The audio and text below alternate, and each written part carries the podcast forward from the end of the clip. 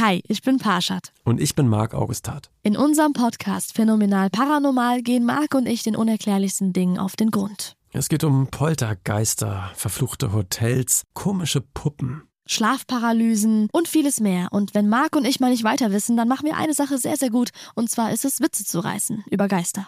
Und wir holen uns Expertinnen und Augenzeuginnen rein, die uns die Fälle aus den verschiedenen Perspektiven beleuchten. Jeden Freitag bei Podimo und überall, wo es Podcasts gibt. Hört doch mal rein, wir würden uns freuen. Herr Susi, 2 zu 0 Sieg gegen den VfB Stuttgart. Er liegt keine 24 Stunden zurück. Da schläft so ein Geschäftsführer Sport doch wahrscheinlich wie ein Baby. Ja, vor allem ähm, ist es für mich immer so, dass am nächsten Tag, wenn ich dann aufwache ja, und dann man erinnert sich an das Spiel oder auch an das Ergebnis, dann ist es natürlich ein, ja, ein wunderschönes Gefühl. Man hätte ja jetzt denken können, dass sie vor dem Spiel vielleicht eher schlecht geschlafen haben. Es sind sechs Spieler ausgefallen der Spielvereinigung, davon vier Stammspieler. Ähm, sie haben gegen eine Mannschaft gespielt, die hat einen sportlichen Etat von 40 Millionen Euro. Also das Vierfache von dem vierter sportlichen Etat. Ähm, waren Sie vor dem Spiel ein Stück weit nervös vielleicht? Was heißt nervös? Also wir haben schon sehr, sehr viel Vertrauen in den Kader, den wir haben dieses Jahr. Aber klar ist, ähm, dass wir auch ähm, auf Dauer natürlich nicht ohne so weiteres ähm, sechs Spieler ersetzen können. Ne? Vor allen Dingen fünf davon, die sehr, sehr regelmäßig gespielt haben, Stammspieler waren. Deswegen bin ich selten nervös, aber auf Sicht ist das natürlich nicht gut. Und ähm, zu den 40 Millionen Etat, das ist ja nur der Lizenzspieler-Etat, kommen ja mindestens noch über 20 Millionen an Ablösesummen, die ja da nicht mit drin sind. Also ähm, haben wir es gestern gegen einen wirtschaftlich übermächtigen Gegner aber sportlich doch, und das ist die, ja, das, das große Lob auch an die Mannschaft, auch an den Trainer äh, für, dieses, ähm, für dieses taktische Meisterstück. Ähm, und ähm, ja, schön für unsere Fans natürlich. Haben Sie dann vielleicht ein bisschen schlecht, ein, sind Sie schlecht eingeschlafen, als Sie an Maxi Wittek gedacht haben, als Sie die Szene nochmal angeschaut haben? Ich habe Sie in der Sportschau gesehen, der Arm sah jetzt nicht gerade gesund aus. Das ist zum Beispiel irgendwas, was ich mir überhaupt nicht anschauen kann, bei keinem Spieler. Ähm, habe da noch weggeschaut, muss ich ehrlicherweise sagen. Ich habe mir das Spiel natürlich auch nochmal angeschaut äh, gestern und ähm, habe hab den Maxi aber gestern geschrieben noch und äh, habe ihm natürlich alles Gute gewünscht und ähm, hoffe dass natürlich, dass er auch ähm, relativ schnell wieder dazukommt. Aber klar müssen wir einfach mit einer mehrwöchigen Verletzungspause äh, rechnen.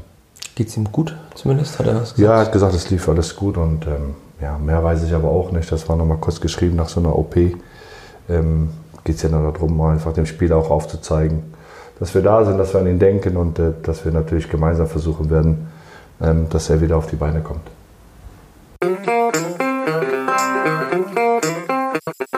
Vierter Flachpass, der Kleeblatt-Podcast von nordbayern.de.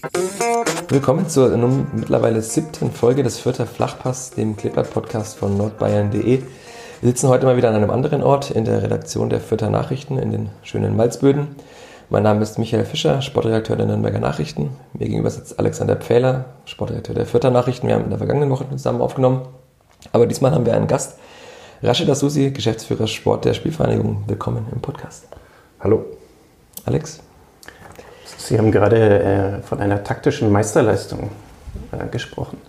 Ähm, die, Sie haben gestern auf eine Dreierkette zwischenzeitlich umgestellt. Ist das ein, ein Vorteil der, der Vierter Mannschaft in, diesem, in dieser Saison, dass sie taktisch sehr variabel geworden ist? Ja, das ist natürlich ein, ein großes Verdienst auch unseres Trainerteams. Ne? Stefan Leitl, André Mijatovic, Christian Fiedler, Michael Schleinkofer, Ole Marschall, der für die Videoanalyse, Gegneranalyse auch da ist. Ähm, das, ist das ist Teamwork und ähm, deswegen haben wir auch äh, frühzeitig mit Stefan und mit allen auch verlängert, ähm, weil wir einfach absolut überzeugt sind und weil wir echt sehr dankbar sind, dass wir ähm, so ein Trainerteam auch bei uns haben. Und ähm, ja, und das, was wir, was wir jetzt in, in dieser einen Woche einstudiert haben, dass die Mannschaft das dann aber auch so umsetzt. Ne? Es geht ja auch dann immer um die Umsetzung. Ähm, das ist wirklich dann, man muss ja immer aufpassen mit Superlativen, ne? aber Meisterleistung meine ich jetzt nicht so, dass wir jetzt da, damit Meister werden oder dass wir eine Meistermannschaft sind, aber das Umsetzen innerhalb so kürzer Zeit ist natürlich schon ähm, schon erstaunlich und hat natürlich A mit dem Trainerteam zu tun, aber natürlich auch mit der Mannschaft, die das dann auch ähm, versteht und auch direkt umsetzt. Das heißt, Sie haben jetzt in einer Woche die Dreierkette eingeübt, die im Winter, in der Winterpause im Wintertrainingslager verschoben wurde, weil man noch nicht bereit ist dafür. Oder bereit ja, das, das ging nicht schon bereit, sondern es ging darum, dass wir einfach auch in der, in der Winterpause, sprich in der, im Trainingslager, auch da schon zu viele angeschlagene Spieler hatten. Green, Mayhöfer war angeschlagen, dann ist Mavrei ausgefallen, Caliguri war noch nicht fit. Ähm, und da ist es natürlich schwer, dann auch ähm, irgendwelche Ketten oder irgendwelche taktisches Rüstzeug ähm, dann auch äh, einzustudieren. Und ich glaube auch, nur weil wir es jetzt einmal gespielt haben, ist es nicht so, dass wir es jetzt so hundertprozentig verinnerlicht haben. Aber man hat gemerkt, dass die Mannschaft das dann auch umsetzen kann, punktuell dann mal gegen so einen Gegner wie VfB Stuttgart, der ja auch von der Viererkette unter Tim Walter auf eine Dreierkette jetzt unter Matarazzo um, um, umgestiegen ist und sehr erfolgreich war. Ähm, in dem Spiel war es jetzt die Dreierkette. Das Gute ist, wir können halt auch in der Raute spielen oder halt im 4-3-3. Das System, was wir ähm, vielleicht am besten beherrschen. Sie sind im Sommer ein kleines Risiko eingegangen und haben eigentlich keinen Spieler verkauft und das dann auf die Winterpause zumindest mit Tobias Mohr verschoben. Hat sich das gelohnt, dieser Mut? Ja, das ist ja immer so ein Drahtsalat. Das ist ja das vielleicht, was, ähm, ähm, was Fans nicht gerne hören oder äh, Sympathisanten auch der Spielvereinigung. Ähm, es ist ja ein, notwendiges Übel, muss man einfach sagen. Ne? Ähm, dadurch, dass wir wirtschaftliche Nachteile haben, und das ist halt nun mal so, ist natürlich das Fernsehranking schon ja, ein Bereich, in dem wir große Sprünge machen können.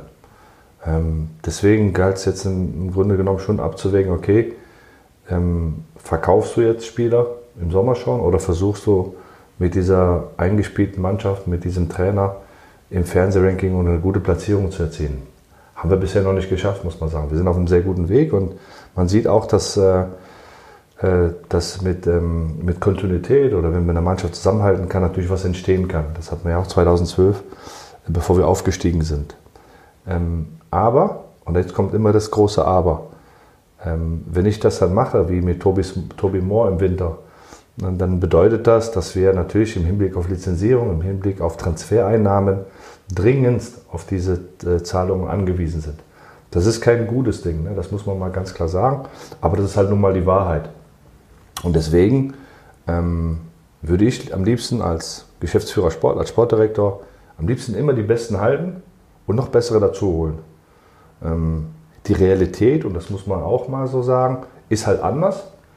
Nichtsdestotrotz, glaube ich, haben wir jetzt in den letzten zwei Jahren, obwohl die Realität so ist, ähm, jetzt eine gute Mannschaft zusammenbekommen, ähm, die natürlich mit Hinblick auf, auf nächste Saison ja, vielleicht anders aussehen kann, vielleicht anders aussehen wird, vielleicht aus, anders aussehen muss, äh, weil wir A-Transfereinnahmen generieren müssen. Das ist Fakt. Da bleibt uns auch gar keine andere Wahl. Aber ähm, wenn wir natürlich eine gute Tabellenplatzierung schaffen, ähm, muss es vielleicht nicht ganz so krass ausfallen.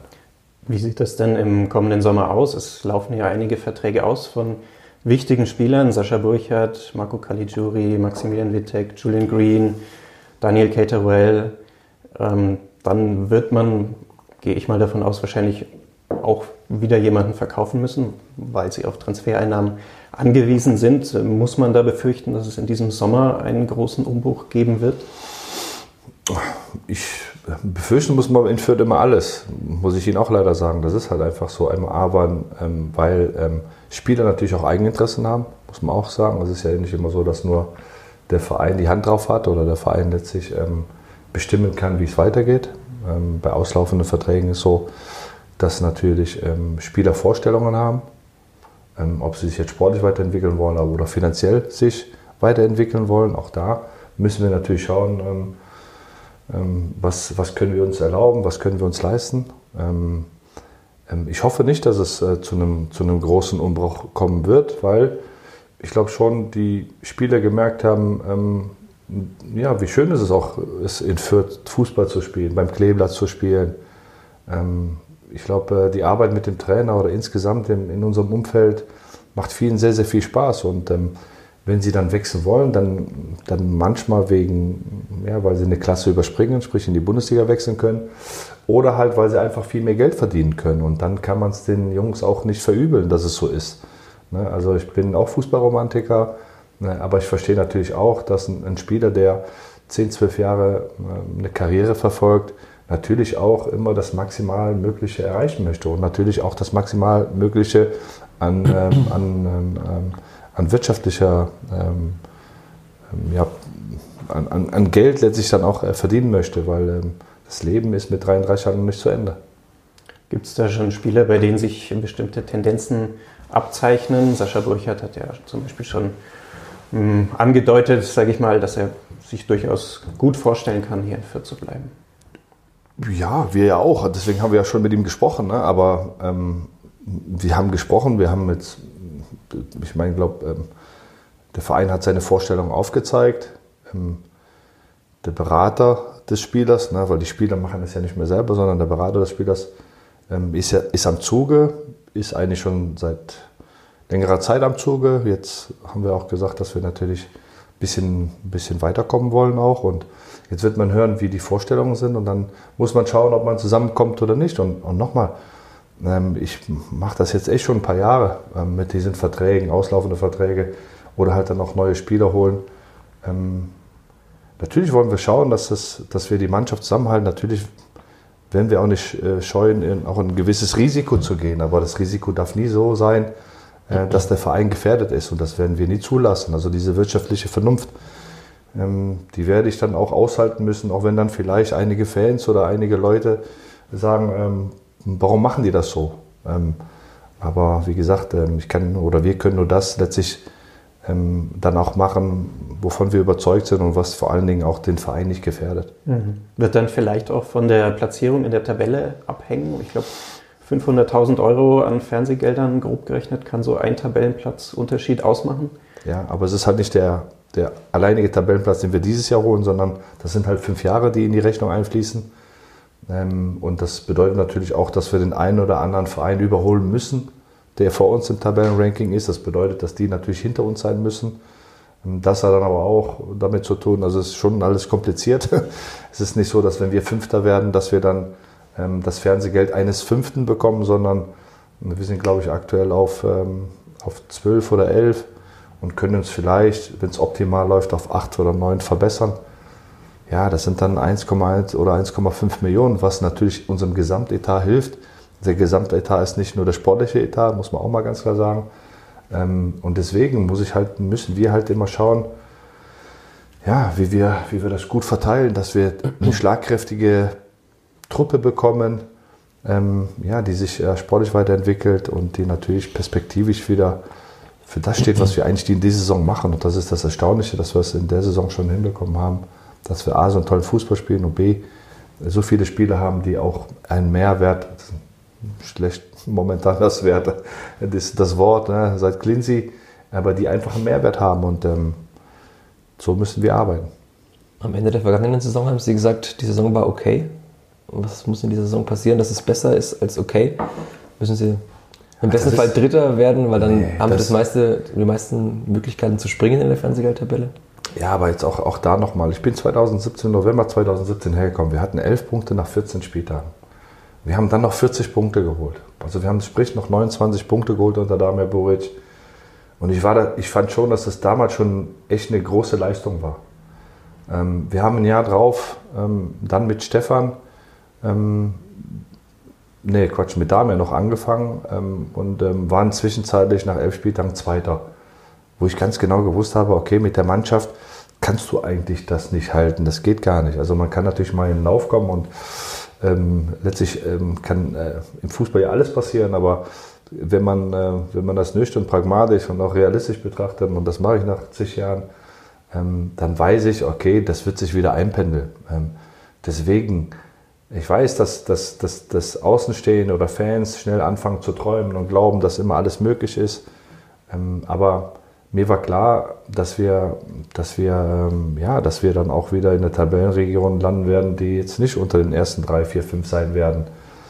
Ähm, wir haben dann, fand ich, klar hatten wir immer wieder einen Hänger auch und das galt es im Grunde genommen nachher dann auch zu analysieren. Ähm, und das ist immer noch Bestandteil unserer Analyse, dass wir versuchen wollen, den Anspruch und die Leistungsbereitschaft und auch den Leistungswillen so zu kitzeln, dass wir dass wir das maximal erreichen möchten. Und da, ja, das, sind, das, haben, das haben wir dieses Jahr, glaube ich, ganz gut hinbekommen auch. Ähm, Und äh, dieses Okay, ich fand, ja, man muss immer aufpassen. Ne? Ich wollte halt einfach damit sagen, dass, dass natürlich unser Anspruch nicht ist, immer wieder nur gegen den Abstieg zu spielen. Obwohl, und das muss man auch mal hier ähm, klar und deutlich sagen, rein von unseren wirtschaftlichen Voraussetzungen, rein von unseren finanziellen Möglichkeiten, sind wir, gehören wir zu den drei, vier schlechtesten der zweiten Bundesliga. Das muss man mal ganz klar sagen. Und ähm, ähm, wir haben aber gesagt, wir wollen jetzt unabhängig mal von diesen wirtschaftlichen Faktoren, sind wir von unserer Arbeit überzeugt, sind wir von unserem Weg und von unserer Philosophie überzeugt.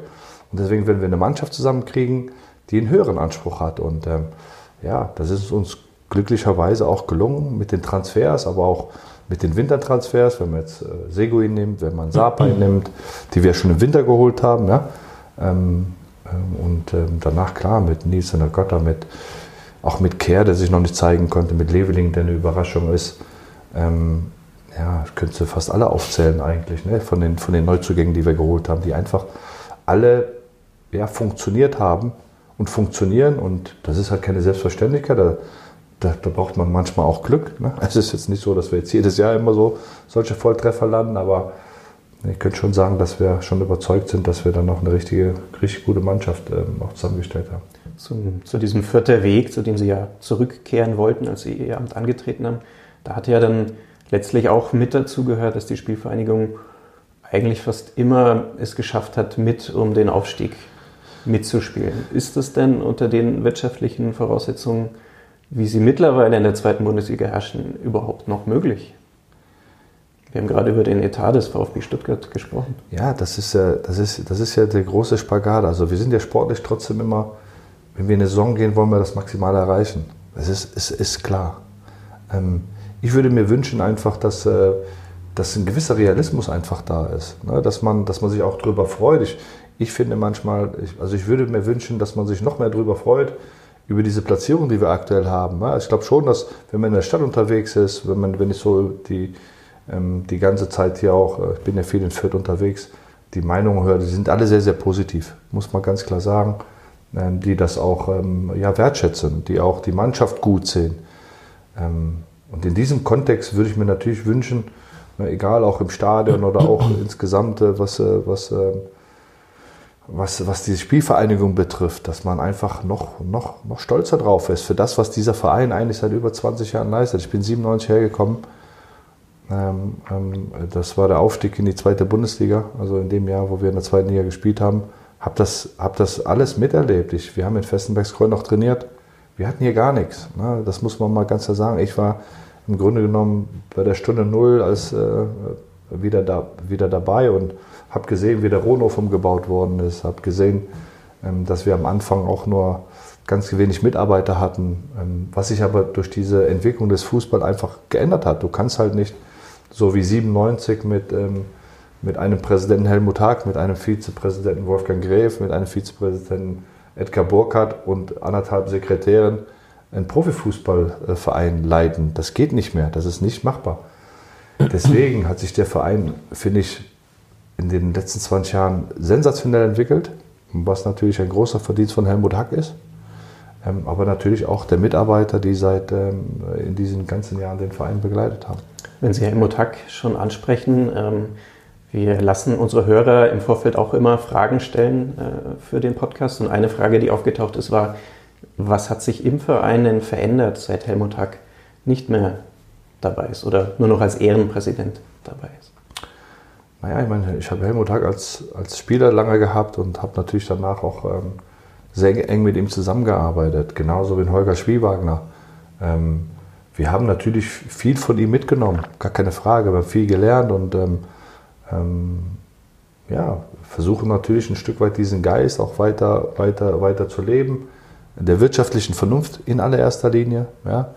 Ähm, aber klar hat jeder natürlich auch seine, seine Eigenarten oder auch seinen, seinen eigenen Weg. Und egal ob Holger Schwiewagner oder auch ich im sportlichen Bereich, durfte mich ja auch schon in der Zeit, als Helmut Hack Präsident war, ähm, ja schon sehr, sehr gut entwickeln. Äh, und ähm, durfte da schon auch schon sehr, sehr viele Entscheidungen treffen, Verantwortung übernehmen. Damals war es halt noch so, dass er nochmal die letzte Verantwortung hatte, aber ich glaube schon, dass was das Operative angeht, ich da schon mehr machen durfte, auch in den Jahren, äh, bevor wir aufgestiegen sind mit Mike Büskens, äh, wo die Zusammenarbeit sehr, sehr eng war, wo wir auch den Weg versucht haben, den natürlich klar auch Helmut Hack abgesegnet hat, dass wir einfach ähm, die Mannschaft versuchen zusammenzuhalten, versuchen. Auch da mussten wir immer den besten Spieler verkaufen. Ich denke da an Alagui, ich denke da an äh, Nikolai Müller. Und ähm, haben dann einfach, sind, sind dann trotzdem, obwohl wir ähm, auch da wirtschaftliche Nachteile hatten, äh, haben wir es dann geschafft, ähm, mit unserer Philosophie diesen, ja, den Aufstieg zu schaffen. Und auf einmal waren dann ähm, über 30.000 Zuschauer am Rathaus. Und da hat sich natürlich nicht nur Mike Biskins gefragt, Mensch, wo wart ihr denn? Wo seid ihr denn sonst? Ich würde mir das wünschen. Ich würde nicht die, die kommen. Oftmals sind ja die Zuschauer, die dann ins Stadion gehen, die fühlen sich dann angesprochen. Nein, überhaupt nicht. Die sind, äh, die haben wir mittlerweile, ähm, äh, ja, wenn ich überlege, 97, äh, als ich hergekommen bin, hatten wir im Schnitt 6000 Zuschauer, 6, 5, 7. Und mittlerweile sind, ja, sind wir ja schon fast bei 10. Also hat sich ja in diesen 20 Jahren, haben wir über 3000 Zuschauer mehr dazu bekommen. Das ist schon, das ist schon eine super Entwicklung. Vor allen Dingen, wenn man bedenkt, dass Fürth 130.000 Einwohner hat, das sind 10.000 Zuschauer schon ein guter Wert, wenn man das mal vergleicht jetzt äh, Nürnberg mit über 500.000 ähm, Einwohner und äh, den knapp 26, 27, die sie, glaube ich, momentan haben. Trotzdem ist die Zuschauerzahl natürlich nicht immer befriedigend. Also gegen Bielefeld, den Tabellenführer, waren es weniger als 10.000, die in den Rohnhof gekommen sind. Ja, aber das ist, es, es, hängt ja nicht mit denen zusammen, die da sind. Das, das meine ich ja damit. Ne? Die da sind, die sind, die sind da und die unterstützen unseren Verein und die sind, die sind immer da. Das sind die Treuen. Ähm, unser Ziel muss es einfach sein und das ist halt das Schwierige, die zu begeistern, die für die, für die Spielvereine sympathisieren, aber die dann trotzdem sagen, okay, ich schaue es mir lieber im Fernsehen an oder ähm, ich mache einen Ausflug mit der Familie oder ähm, diese Leute gibt es halt auch und die müssen wir halt ähm, ja, begeistern, äh, ins Stadion locken. Ich glaube schon, dass sie diese Saison was verpassen, die, die nicht ins Stadion gehen, ähm, weil wir, glaube ich, einen sehr, sehr attraktiven Fußball spielen. Wir Stefan Leitl äh, und die Mannschaft versucht immer Fußball zu spielen, wenig auf Zufall aufbauen, sondern schon mit einem klaren taktischen Konzept, aber auch mit viel Leidenschaft und natürlich auch mit Spielern, die, ja, die allein schon ihren Eintritt, äh, Eintrittsgeld wert sind. Ne? Ob ein, ein, Jamie, der sich super entwickelt hat, oder ein Brani oder auch ein Harvard Nielsen, wenn man sieht, was der ackert, jedes Spiel ähm, als Offensivmann, ein Cater auch, wenn er äh, vielleicht das ein oder andere Mal, wenn er mal einen Ball verspringt, aber der sein Herz an der richtigen Stelle hat und ähm, alles für die Mannschaft immer gibt, dann muss ich sagen, ja, bin ich echt, oder sind wir, glaube ich, auch alle stolz auf diese Mannschaft, weil sie A, Leidenschaft und Herz mitbringt, aber auch das fußballerische Talent. Ist es für Sie eine rein sportliche Frage, mehr Zuschauer zum Beispiel ins Stadion zu locken oder geht es nicht darüber hinaus? Es wird ja viel über die Identität des Vereins momentan diskutiert. Also da geht es um den Vereinsnamen, aber es geht ja nicht nur um den Vereinsnamen, es geht ja generell, glaube ich, so ein bisschen um, um die Bindung der Fans an diesen Verein.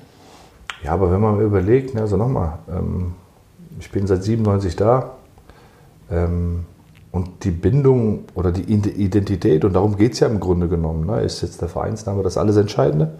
Vielleicht für den einen oder anderen. Hm, letztlich ist es ähm, wo sind die Fakten im Grunde genommen, ne? dass äh, wenn jetzt der Vereinsname Spielvereinigung äh, Fürth ist, ähm, dass, dann auf, dass wir dann auf einmal 18, 19, 20.000 Zuschauer haben? Das sagt ja niemand. Also nee, nee, um Gottes Willen, sagt, das sagt ja auch keiner. Ne? Aber wir wissen es auch nicht. Ne? Wir, wir müssen ja im Grunde genommen immer, immer alles bedenken. Du musst ja immer das große Ganze schauen. Und ähm, ich glaube einfach, dass, dass dieses Thema natürlich ein Thema ist, was die Fans hier um die Spielvereinigung letztlich dann auch auch beschäftigt. Und das ist auch ihr gutes Recht. Und äh, da sind wir auch als, ähm, ähm, als die Verantwortlichen ja nicht so, dass wir sagen, das interessiert uns nicht. Natürlich interessiert uns das. Aber wie gesagt, wenn du Verantwortung hast ne, für, ein, für einen Verein, dann musst du natürlich alles bedenken. Dann musst du natürlich auch die andere Seite sehen, ja, die äh, diesen Verein seit über 23 Jahren begleitet. Und vor allem äh, wirtschaftlich eben eine enorme nee, Bedeutung hat, oder? Genau. Da, auch das, aber nicht nur. Also es geht nicht nur um dieses Wirtschaftliche. Natürlich muss man ja auch sagen, das Wirtschaftliche spielt natürlich, natürlich auch eine Rolle. Aber nicht nur das, weil diese Menschen begleiten uns seit über 23 Jahren. Und das im Hintergrund und das in vielerlei Hinsichten. Ähm, Unterstützung, nicht nur monetär. Ähm, und ich finde, das muss man auch respektieren. Und äh, das gehört auch ein Stück weit zu unserer Geschichte. Das ist einfach meine Meinung. Ähm, aber natürlich sind wir, wir hören uns alles an. Wir sind, glaube ich, äh, wenn, wir, wenn, wenn man sich die Vereinsführung jetzt anschaut, die wir jetzt haben aktuell, ob es der Holger Schwiewagner ist oder, oder meiner Wenigkeit oder auch viele, die bei uns in, der, in, in diesem Verein arbeiten, dann kann man schon davon sprechen, dass wir Identität haben mit diesem Verein. Also wenn wir das nicht haben, dann würde ich gerne eine andere Vereinsführung sehen, die das hat im hm. deutschen Fußball. Das hast du vielleicht bei Bayern München oder vielleicht bei Borussia Dortmund, Michael Zorc oder Max Eberl bei Borussia Mönchengladbach. Ja, wobei Max noch nicht mal äh, da gespielt hat oder ein, zwei Jahre bei Gladbach. Ein Zorc, der ewig gespielt hat. Ich habe äh, insgesamt, bevor ich, bevor ich gegangen bin zum FC St. Pauli, ich, war ich 15 Jahre in verschiedensten Positionen. Ich habe hier gespielt. Wie gesagt, ich kenne den Ronhoff noch. Da waren die Pappeln gestanden. Da sind die gerade noch, äh, da sind die abrasiert worden. Also ich, wir wissen schon, was es bedeutet, was, was die Spielvereinigung bedeutet. Ähm, no, aber nochmal, es geht immer um das Wohl dieses Vereins. Darum, so ist unser Handeln. Das ist vielleicht jetzt ganz gutes Stichwort, wenn wir darüber schon sprechen. Kann man auch über Werte natürlich sprechen. Es gab gestern im Ronhof ein Banner der Klippert-Fans, Klippert-Fans gegen rechts. Freut sich so ein eindeutiges Statement in diesen Tagen? Natürlich freut mich das. Es freut mich, ähm, dass äh, auch wie gestern, ähm, da ging es jetzt äh, um, um, um, um die Causa Hopp. Ähm, und da geht es ja um viel mehr. Da geht es um Rassismus, es geht um äh, gegen Homophobie, ähm, es geht äh, gegen Sexismus. Und, aber das eine, und das habe ich ja im BR auch gesagt, das eine sind Plakate und ein bisschen was erzählen. Das andere ist ähm, ja, die Taten, das Handeln. Und ich würde mir halt wünschen, ne, so wie gestern in Hoffenheim, hätte ich mir das auch schon auf Schalke gewünscht, ja, als Riga rassistisch beleidigt worden ist. Ähm, das ist auch irgendwas, was ich auch schon angesprochen habe, was ich nicht verstehen kann, dass der Schiedsrichter keine Ansage gemacht hat, keine Stadiondurchsage gemacht hat. Und ähm, da geht es auch nicht um den direkten Zusammenhang, sondern wenn ich erfahre, dass jemand rassistisch beleidigt worden ist, dann, ähm, dann ist es meine Aufgabe als Schiedsrichter, da eine Stadiondurchsage letztlich irgendwo auch ähm, zu, zu machen oder machen zu lassen um, um möglicherweise auch einfach aufhören, Fußball zu spielen. Weil das hat einfach, das ist ein gesellschaftliches Problem. Das merkt man ja auch, ne, wenn, man, wenn man das in, in Hanau sieht. Ähm, ich spüre das schon seit ja, den letzten Jahren, wurde das immer extremer. Ähm, man merkt, dass das offener gelebt wird. Man merkt, dass, ähm, dass, äh, ja, dass das hoffähiger geworden ist, auch mal seine Rechts, äh, äh seine rassistischen Äußerungen oder seine antisemitischen Äußerungen oder die sexistischen Äußerungen ähm, ja, unter Meinungsfreiheit, ja, unter demokratisch ähm, äh, auch sagen zu dürfen, dass das ähm, ja, hochfähig gemacht worden ist. Und ich finde das fürchterlich. Und ich muss auch ehrlicherweise sagen, ich, meine, ich lebe jetzt seit 47 Jahren in Deutschland. Ich bin mit, wir sind mit zweieinhalb Jahren, meine Familie und ich, ich war zweieinhalb Jahre alt, als wir nach Deutschland gekommen sind. Und Rassismus hat mich immer begleitet, mein ganzes Leben lang. ähm, und keiner, niemand, also kein, ich sag mal, kein Europäer, kein Weißer, kein weiß aussehender kann das auch nachempfinden. Auch wenn Sie sagen, Sie können sich vorstellen, was Rassismus bedeutet. Nee, können Sie nicht. ähm, das sind subtil immer wieder äh, Dinge, die man, die man mitbekommt. Egal ob im Berufsleben oder im Privatleben. Und ähm, aber das ist so. Aber dass es jetzt natürlich insgesamt einfach in Europa diesen Rechtsruck gibt, hm, ist natürlich sehr, sehr bedenklich und ähm, macht mir ehrlicherweise auch ein bisschen Angst. Ist es vielleicht so, dass der DFB jetzt diesen Drei-Stufen-Plan mit Mannschaften raus, Spielerbruch drohen, eben genau in dem Fall macht, wenn eine einzelne Person, ein weißer Mann in dem Fall beleidigt wird und dann, wenn ein, ein Spieler rassistisch beleidigt wird, sagt man, ja, spiel doch mal weiter, ich habe das gar nicht gehört, dass du beleidigt wurdest. Ist das bezeichnend oder sagen Sie, das kann man nicht in einen kausalen Zusammenhang ziehen?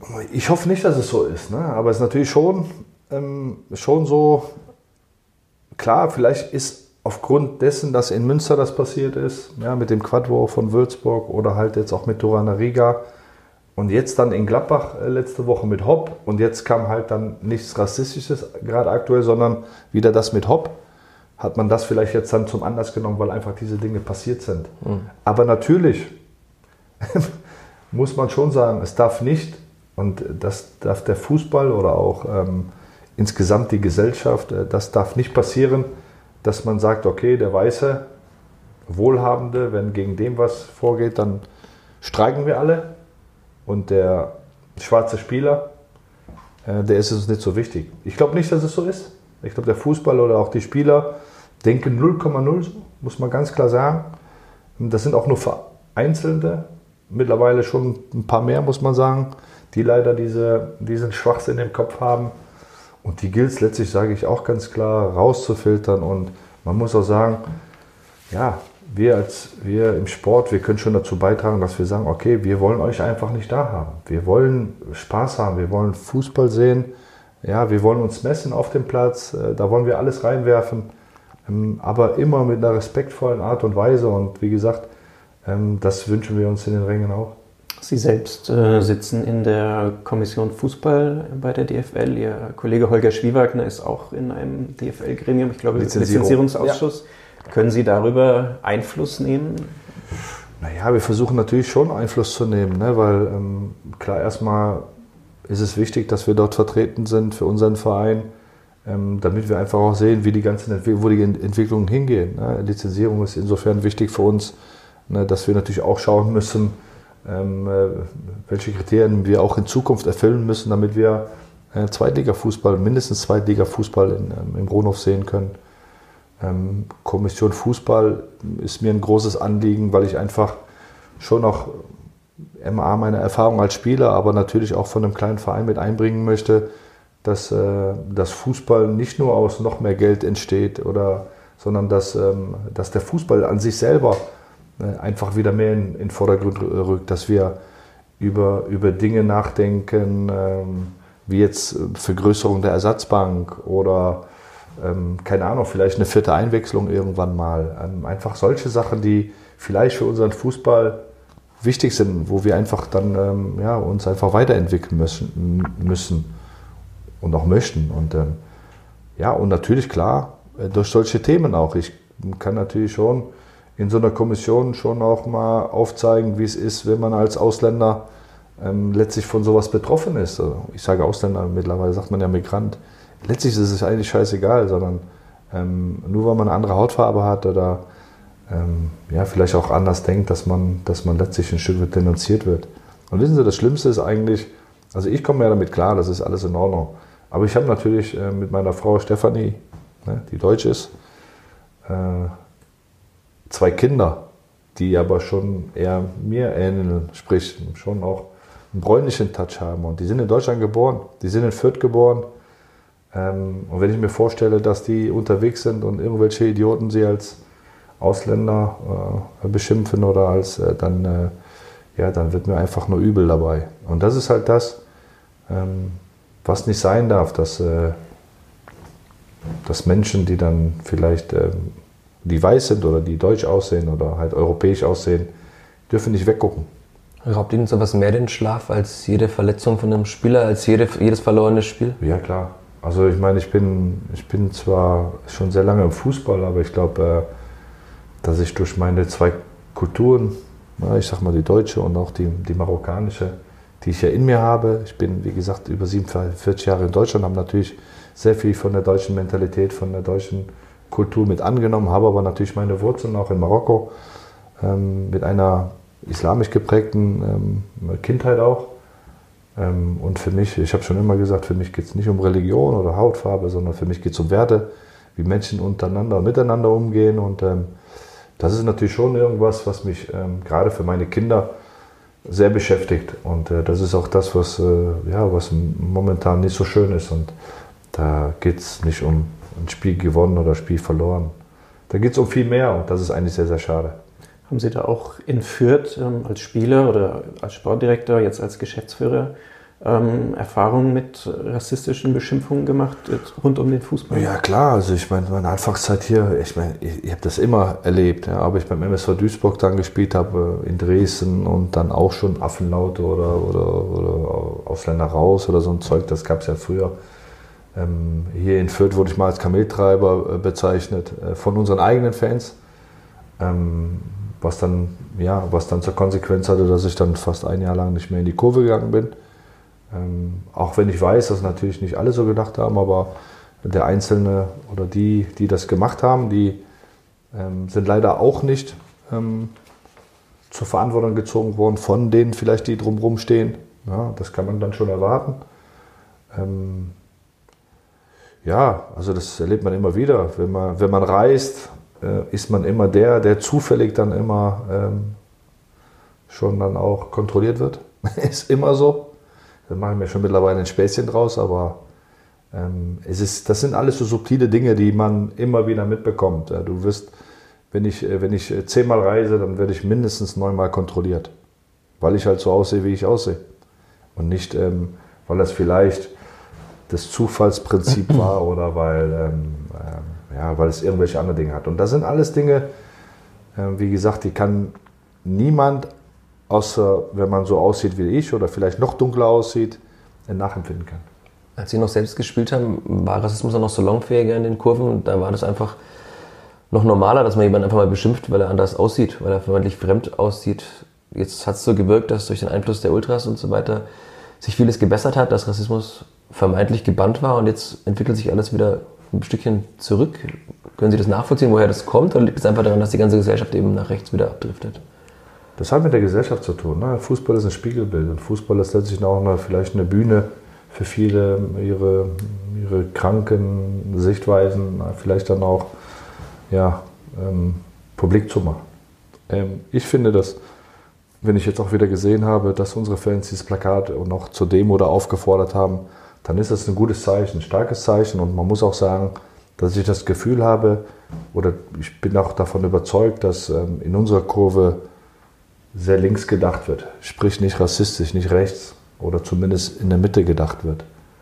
Ähm, aber auch da natürlich nicht für jeden, muss man auch ganz klar sagen. Aber ich glaube schon, dass der Großteil dagegen ist. Und das ist, äh, das ist ein starkes Zeichen. Das ist gut und das gefällt mir. Und das macht, ähm, wie gesagt, das, ähm, äh, das macht mich dann auch ein wenig stolz. Wie gesagt, ich habe ja bei St. Pauli auch ähm, gearbeitet, zweieinhalb Jahre. Da ist ja extrem, da geht es ja gar nicht anders. Na, du kannst, glaube ich, als Rechtsgesinnter kannst du nicht für St. Pauli-Fan sein, das geht gar nicht für die Werte, die der Verein steht, für die er steht. Und ich glaube schon, dass wir ähnlich denken. Und ähm, das macht mich schon stolz. Aber klar, hast du natürlich in, in großen Städten, ich sag mal wie in Berlin, vielleicht auch in Dortmund, ähm, da sind auch Fans in der Mitte, die vielleicht äh, rechter denken oder im Osten, äh, muss man ja auch sagen, ne, wo AfD natürlich schon auch einen, einen, brutalen Prozentzahl auch dann an Stimmen bekommt. Ähm, sehr bedenklich, muss man sagen, und für mich auch nicht nachzuvollziehen und meiner Meinung auch, ähm, auch Demokratie, klar, ähm, aber es darf nicht die Demokratie dafür benutzt werden, dass man wieder diesen Rechtsruck bekommt, dass man wieder ja, so so schwachsinnig denkt, ja, dass, ähm, dass die weiße Rasse doch die, äh, die elitäre und die, die über allem stehende ist. Das ist schlimm, aber ich meine, wenn man sich dann so, ich habe es auch im BR gesagt, wenn man dann so einen Trump sieht, der sagt America's First oder einen Orban, der erstmal nur an sich denkt, oder dann hat das mit Gemeinschaft nichts mehr zu tun, sondern dann hat das was mit Abschotten zu tun, dann hat das was mit, ähm, erstmal komme ich und dann vielleicht der Rest und der Rest schon mal gar nicht, wenn dann nur wenig. Ähm, das ist echt bedenklich. Und es ist bedenklich, dass du im Jahr 2020 äh, mit Menschen zu tun haben, die so, ja, die so eingeschränkt denken.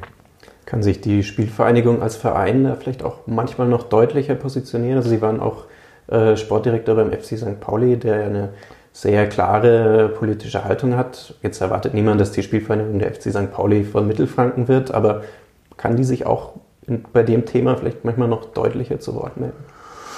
Ja, aber wir müssen immer authentisch bleiben. Ne? Es muss auch aus diesem Verein heraus entstehen. Ne? Es, es, darf nie irgendwie gekünstelt sein. Ich finde Kopien immer ganz schlecht. Ne? Deswegen der Verein St. Pauli hat, ähm, hat für sich das in den letzten ähm, Jahrzehnten, ähm, ja, ist das aus ihm herausgewachsen, immer mehr. Und ähm, ja, aber wir stehen ja auch, also die Spielvereinigung steht für Vielfalt. Ähm, die, die Spielvereinigung ähm, steht ja auch, wenn man den Henry Kissinger als Edelfan nimmt, auch für einen ähm, Israeli, der Amerikan, äh, Amerikaner der israelischer Abstammung ist, der in Fürth geboren worden ist, schon für, für diese Werte wie Toleranz ne, und ähm, ja auch ähm, Antirassismus. Und ähm, ja, aber klar, vielleicht müssen wir das eine oder andere Mal nochmal ein bisschen klarer da Stellung beziehen, aber ich glaube, aus unserer Mitte heraus, aus unseren Fans heraus, ist doch, ist doch schön, dass da einfach ein klares Bild dann auch gezeichnet wird. Wir als Spielvereinigung, wir stehen zu hundertprozentig dazu, ähm, dass, wir, dass wir diese Werte leben. Und wenn man mich jetzt mal sieht, ich bin, glaube ich, der einzige Moslem, der einzige äh, Geschäftsführer Sport im deutschen Fußball, glaube ich, dann äh, kann man schon sagen, dass das, ähm, dass das hier gelebt wird. Aber es hat jetzt schon den Anschein gemacht, dass sich die Spielfahrer in den letzten Wochen ein bisschen deutlicher positioniert hat. Also zum Beispiel in Wiesbaden gab es auch einen Banner der Klippert-Fans zu rechten Terror. Und das hat der Verein dann einfach mit, weiß ich nicht mehr wie genau, Hashtags, aber zusammen, gemeinsam und so weiter auf Instagram auch gepostet. Also das hätte es vor einem Jahr noch nicht gegeben oder gab es zumindest in den letzten Jahren nie. Ja, es ist natürlich jetzt aktuell schon noch ein, ein Thema, was, ähm, ja, was, was natürlich durch diese Terroranschläge, die ja nicht nur Hanau, sondern im Grunde auch gegen den Politiker ähm, ähm, oder halt auch durch diese NSU-Morde, muss man ja auch sagen. Ja, vielleicht ist das, vielleicht wird es jetzt noch klarer und bewusster. Und ich finde schon, dass, die, dass der Fußball schon eine bedeutende Rolle darin spielen kann, da dem entschieden entgegenzutreten. Und deswegen wünsche ich mir auch, dass das, was zum Beispiel gestern passiert ist, dass das bei Rassismusvorfällen auch so klar gehandhabt wird und dass man sagt, pass auf, wir wollen nicht so sein. Und wir sind im Fußball tolerant. Für uns ist Vielfalt wichtig. Wir wollen niemanden ausgrenzen, außer die, die vielleicht gegen unsere Werte sind. Und ähm, wir als Spielvereinigung, wir stehen zu 100 Prozent dahinter.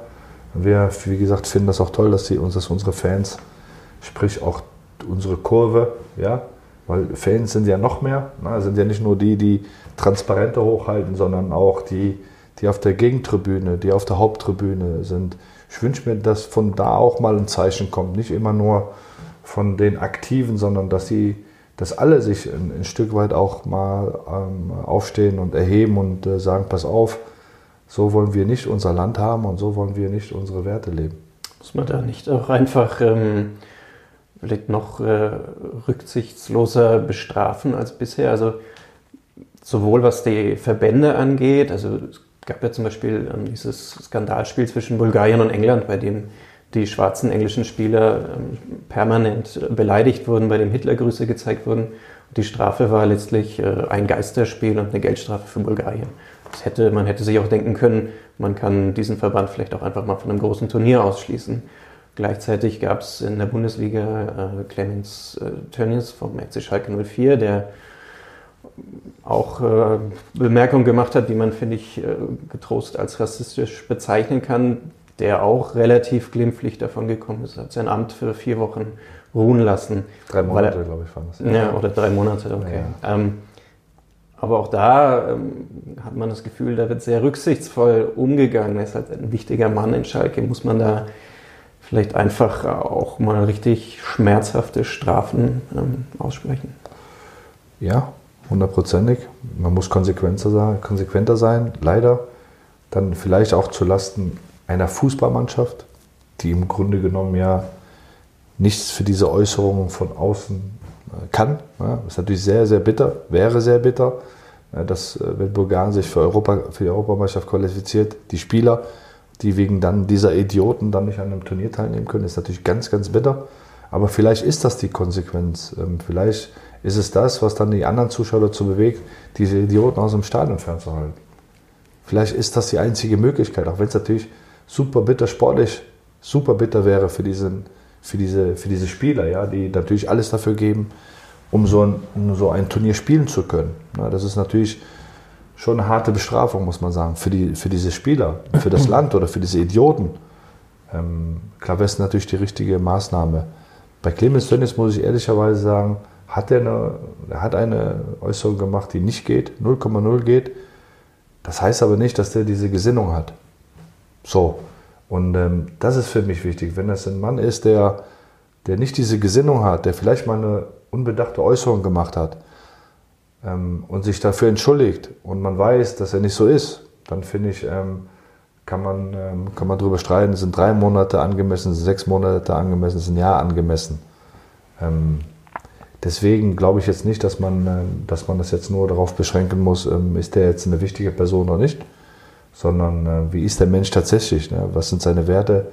Ähm, und äh, deswegen kann ich dazu wenig sagen. Also das, was man was man so hört. Und ich kenne ja den Gerald auch, den Asamoah, der natürlich in Schalke sehr involviert ist, oder den Hans Sapai, ne, der jetzt glaube ich, für den Aufsichtsrat auch kandidieren möchte in Schalke. Und ähm, die sich klar, wirklich auch ähm, klar geäußert haben und auch ähm, das verurteilt haben, auch den großen Michael Tönnis, ähm, ne, wie heißt er nochmal? Clemens, Clemens, Clemens. mit dem habe ich zusammengespielt. Michael Tönnis, der war vom MSV Duisburg, guter Torjäger übrigens.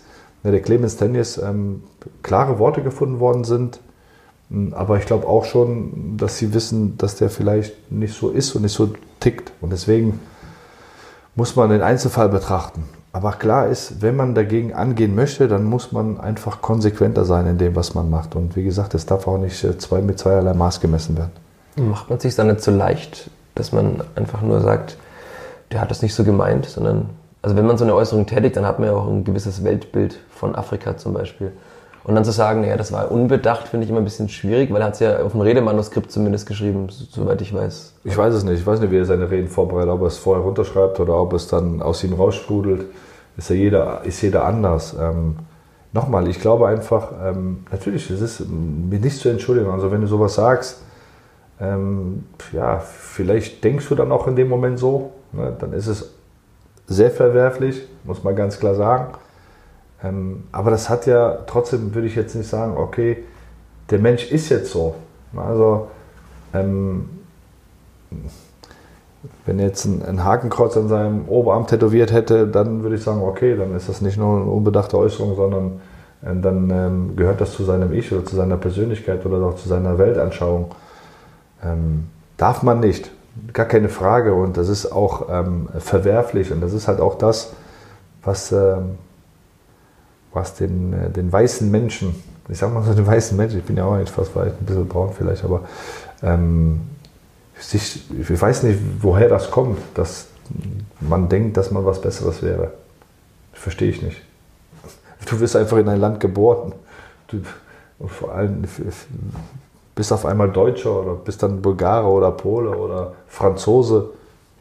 So what? Mein Gott. Ne, du könntest genauso in Eritrea geboren worden sein oder im Niger oder im Tschad. Und dann wird es dir nicht so gut gehen. Ähm, du bist trotzdem der gleiche Mensch. Aber das ist, das ist schwer zu verstehen manchmal. Im Fußball ist aber Verharmlosung schon immer ein bisschen ein Thema. Habe ich das Gefühl, als Mesut Özil beklagt hat, dass er rassistisch beleidigt wird, hat dann Thomas Müller zum Beispiel gesagt, also ich habe nie mitbekommen, dass es Rassismus in der Nationalmannschaft gibt. Und dann hieß es, ja gut, dann wird es so sein, wenn das der Thomas Müller sagt, weil der ist ja der nette Thomas. Das ist schon ein Thema, das... Also nee, das, das, ist ja das, genau das, was ich meine. Ne? Thomas Müller kann das nicht nachempfinden. Weil Thomas Müller ist ein Urbayer, der ist damit nicht konfrontiert. 0,0. Deswegen ist das auch eine Katastrophe, dass der sowas sagt. Weil der das einfach nicht nachempfinden kann. Der weiß nicht, wie ein Mesut Özil sich gefühlt hat.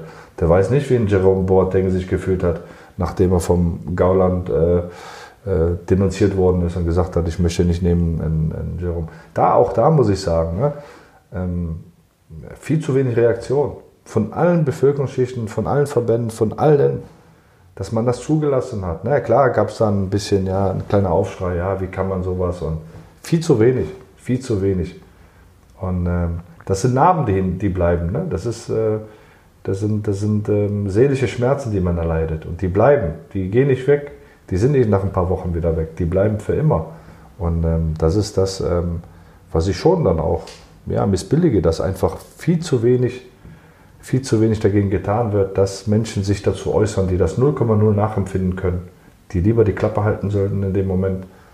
Ähm, oder sich dann halt so einbringen, dass sie sagen, pass auf, geht gar nicht, akzeptieren, tolerieren wir nicht. Das würde ich mir wünschen. Haben Sie eine Handhabe, den Spielern bei der Spielführung auch zu sagen, wenn ihr euch nicht das stört, dann äußert euch doch mal? Weil es schweigen ja, die meisten Fußballer schweigen. Es gibt Leon Goretzka, der dann Bilder postet aus, einem, aus einer KZ-Gedenkstätte mit dem Hashtag nie wieder, aber es ist einer der wenigen Fußballer, deswegen fällt er ja auch so auf. Eigentlich sollten es sehr viel mehr Menschen wahrscheinlich machen. Ja, aber das ist ja auch nicht, nochmal, es muss ja immer authentisch sein. Ich habe, oder wir führen den Verein nicht so, dass wir irgendwelchen Leuten erzählen sollen, was sie machen sollen. Ähm, sondern das ist, ähm, die Menschen, die wir auch haben, sind meistens sehr, sehr jung. Muss man auch ganz klar sagen. Die Spieler, die wir holen, sind 18, 19, 20, 21. Ob sich so viele dann so viele Gedanken über irgendwelche ja, ähm, politischen oder äh, gesellschaftlichen Problemen letztlich machen, sei mal dahingestellt, der eine oder andere schon.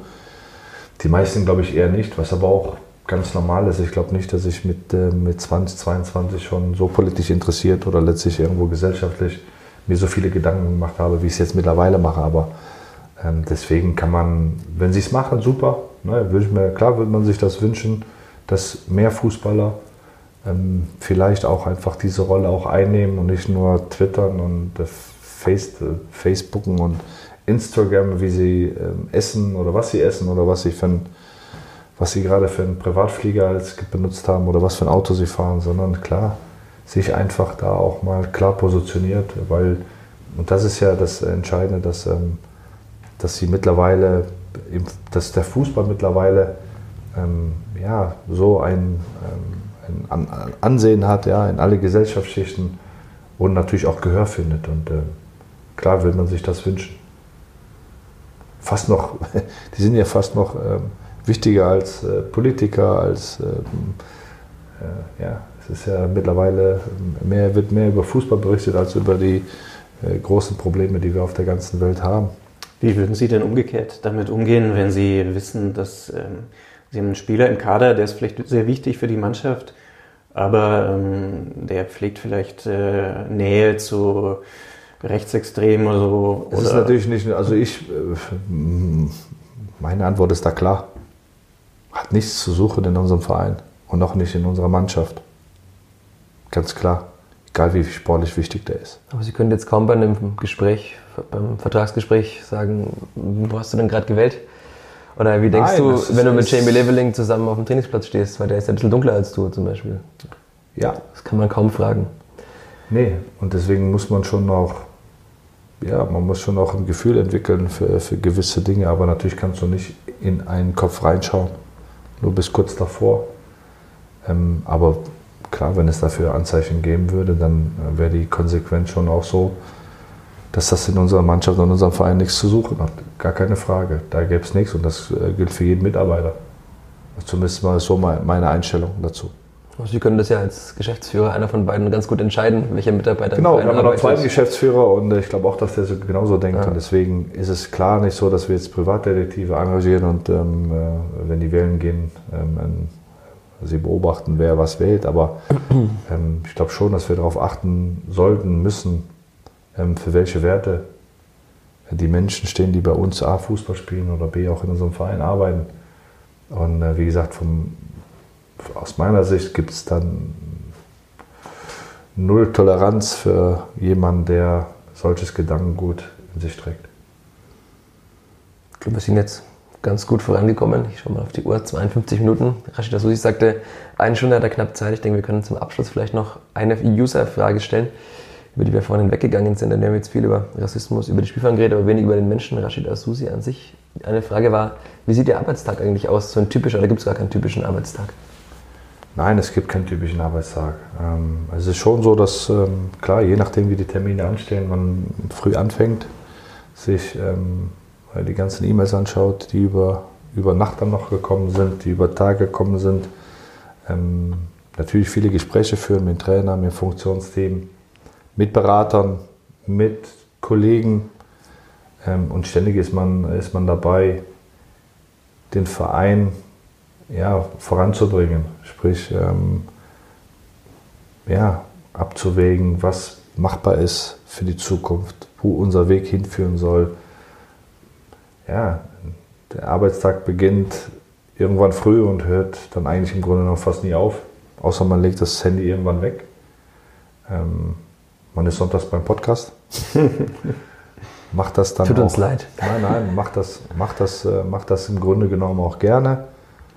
Warum? Weil man einmal hier eins zu eins dann auch ähm, Dinge wiedergeben kann, ähm, die vielleicht, wenn man mit der Öffentlichkeit spricht, vielleicht anders dann auch wiederkommen, aber hier geht es eins zu eins dann direkt zum Hörer und ähm, kann natürlich den Verein ja, oder die, äh, die Notwendigkeiten, die Belange, die vielleicht ähm, die Ambition des Vereins auch dann eins zu eins auch wiedergeben. Und deswegen ist so ein Podcast, finde ich, sehr, sehr gut. Und ähm, ja, nochmal, es macht sehr, sehr viel Spaß bei der Spielvereinigung zu arbeiten. Es macht ähm, ungemein Spaß, mit diesem Verein zusammen, mit diesen Leuten zusammenzuarbeiten und den auch voranzubringen. Auch das weiß ich zu schätzen. Ich habe ja zwei andere Stationen jetzt auch gehabt, äh, wo es äh, schon noch ein bisschen unruhiger zu, zuging. Da gab es zwar mehr Fans und noch mehr Geld, ähm, aber die Strömungen drumherum waren äh, sehr schwierig insgesamt einfach. Deswegen weiß ich das schon zu schätzen, hier bei der Spielvereinigung arbeiten zu können, hier beim Kleber arbeiten zu können. Ähm, und nur, da, nur so ist es wirklich auch möglich für unseren Verein, das Maximale zu erreichen ähm, und erfolgreich zu sein. Weil nochmal, die, die äußeren Umstände sind schon sehr, sehr schwierig für uns.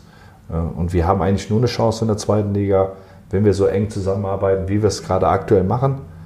Ähm, und äh, deswegen ist es wichtig, dass wir diese offene Kultur, diese Streitkultur beibehalten, dass wir offene Meinungen auch zulassen. Auch unsere Fans, wenn sie Belange oder wenn sie, oder zumindest der, der Teil dieser Fans, die, ähm, die, sich, die sich Gedanken darüber machen, äh, zurück zur Spielvereinigung zu gehen, das werden wir zulassen. Das ist gar nicht das, das Ding, sondern wir müssen nachher zusammen, alle zusammen, der gesamte Verein, ähm, zusammen entscheiden, in welche Richtung es gehen soll, ne, mit der Verantwortung, die jeder zu tragen hat. Das ist ganz, ganz wichtig. Und ähm, ich wollte noch was sagen zu den auslaufenden Verträgen. Wir haben einige Optionen, die wir wahrnehmen können, ob Cater, ähm, ob äh, äh, Sauer, ob Bauer, ob äh, David Raum. Das sind ja auch Verträge, die auslaufen, aber wo wir als Verein die Möglichkeit haben zu sagen, okay, wir machen weiter. Inwiefern wir weitermachen, werden wir sehen. Ähm, auch das nur, nur mal zum, zur Info. Die anderen vier, die ihr genannt habt, da laufen die Verträge aus. Da muss man schauen, ob das, ob das funktioniert, ob wir zusammenkommen. Und wie gesagt, bei den anderen haben wir zumindest die Hand drauf.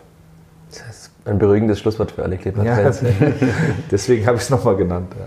Super. Dann vielen Dank, Rashida Susi, für Ihre Zeit. Gerne. Vielen Dank. Und vielen Dank, liebe Zuhörerinnen und Zuhörer, fürs Zuhören. Wir melden uns in der nächsten Woche wieder. Macht's gut. Ciao, ciao.